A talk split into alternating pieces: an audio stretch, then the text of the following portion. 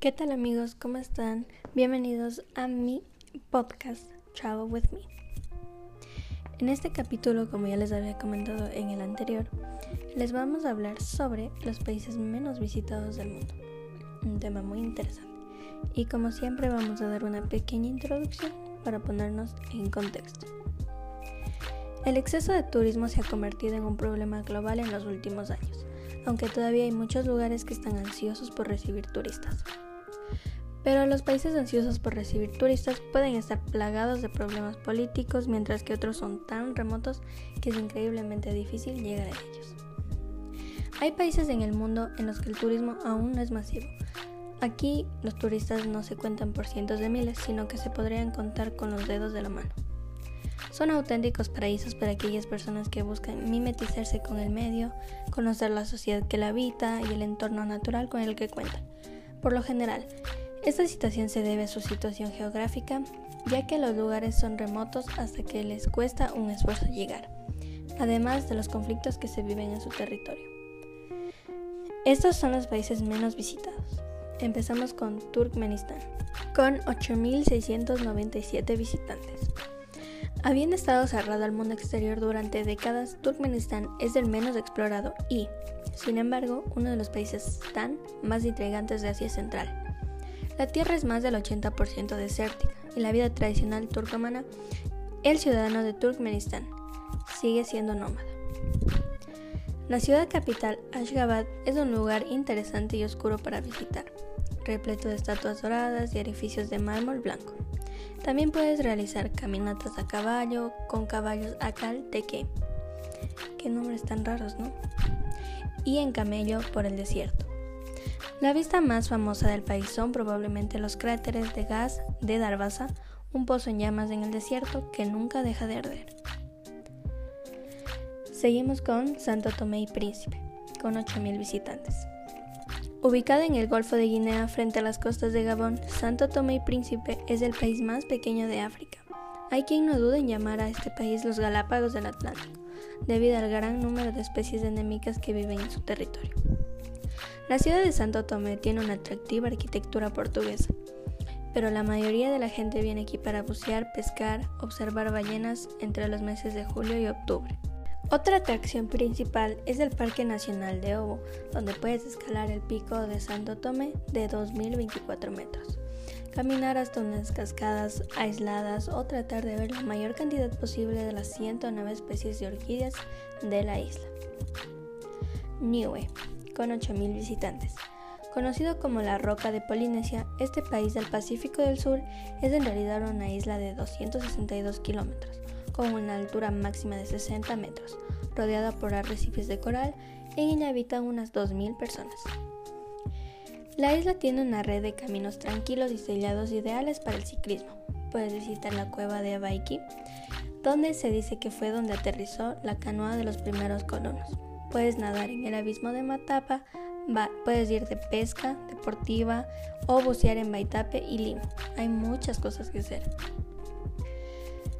Libia, con 6.250 visitantes.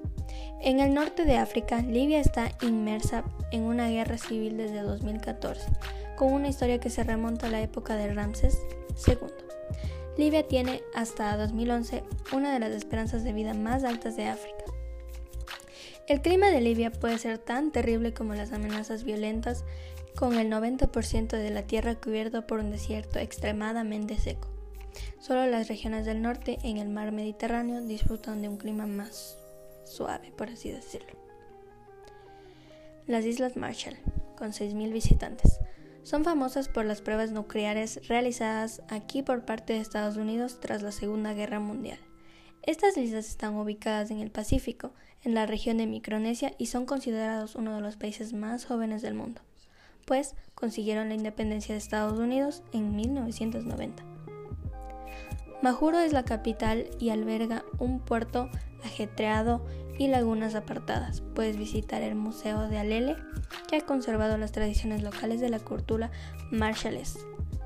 Puedes bucear en medio de los naufragios de la Segunda Guerra Mundial y las cabezas de coral, o puedes ir de isla en isla a sitios como los atolones de Maleolap y Mili. Continuamos con Guinea Ecuatorial, 5.700 visitantes. Este país centroafricano es uno de los países más pequeños del continente, colonia española hasta los 60. La parte de la población tiene el castellano su primer idioma. Desde la independencia, los gobiernos de Guinea han sido autoritarios. La capital, Malabo, es interesante y rica en patrimonio colonial. La mayoría de los turistas vienen a ver primates endémicos como los chimpancés e incluso gorilas. En las exuberantes selvas de la isla Bioko, el Parque Nacional Monte Aleñe tiene elefantes, leopardos y muchas aves. Unos animales hermosos. Continuamos con Sudán del Sur, 5.500 visitantes.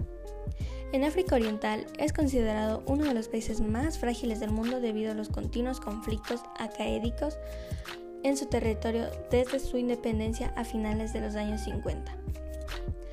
Kiribati, 4.000 visitantes. En medio del Océano Pacífico, este país está formado por 33 atolones y una isla volcánica diseminados en más de 3 millones de kilómetros cuadrados. Entre todos destaca la isla Christmas, el atolón más grande del mundo con 642 kilómetros. Tuvalu, 200 visitantes. En el Pacífico Sur, este país forma parte de Polinesia, formado por cuatro arrecifes y cinco atolones. Llama la atención que la altura máxima del país es 5 metros sobre el nivel del mar, lo que hace que su territorio sea cada vez menor debido al calentamiento de la tierra y al aumento del nivel del mar.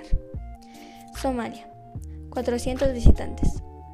En el Cuerno de África, Somalia se considera el país más homogéneo de África en cuanto a cultura, religión, etnia y lingüística. Pero esto no le ha librado de guerras y hambrunas, importante centro comercial en la antigüedad. Su historia actual se caracteriza por las décadas de conflictos. Y por último, tenemos a Nauru, con 160 visitantes. Esta se encuentra al sur de la línea del Ecuador sobre el Océano Pacífico. Este país es el estado soberano más pequeño de Oceanía y el tercero más pequeño del mundo. Nauru es en realidad una isla de fosfato rodeada por un arrecife. Increíble, ¿no? Bueno, amigos, hemos llegado al final de este episodio. Espero que les haya gustado y no se pierdan el siguiente que vamos a hablar sobre los países más seguros para viajar. Cuídense, adiós.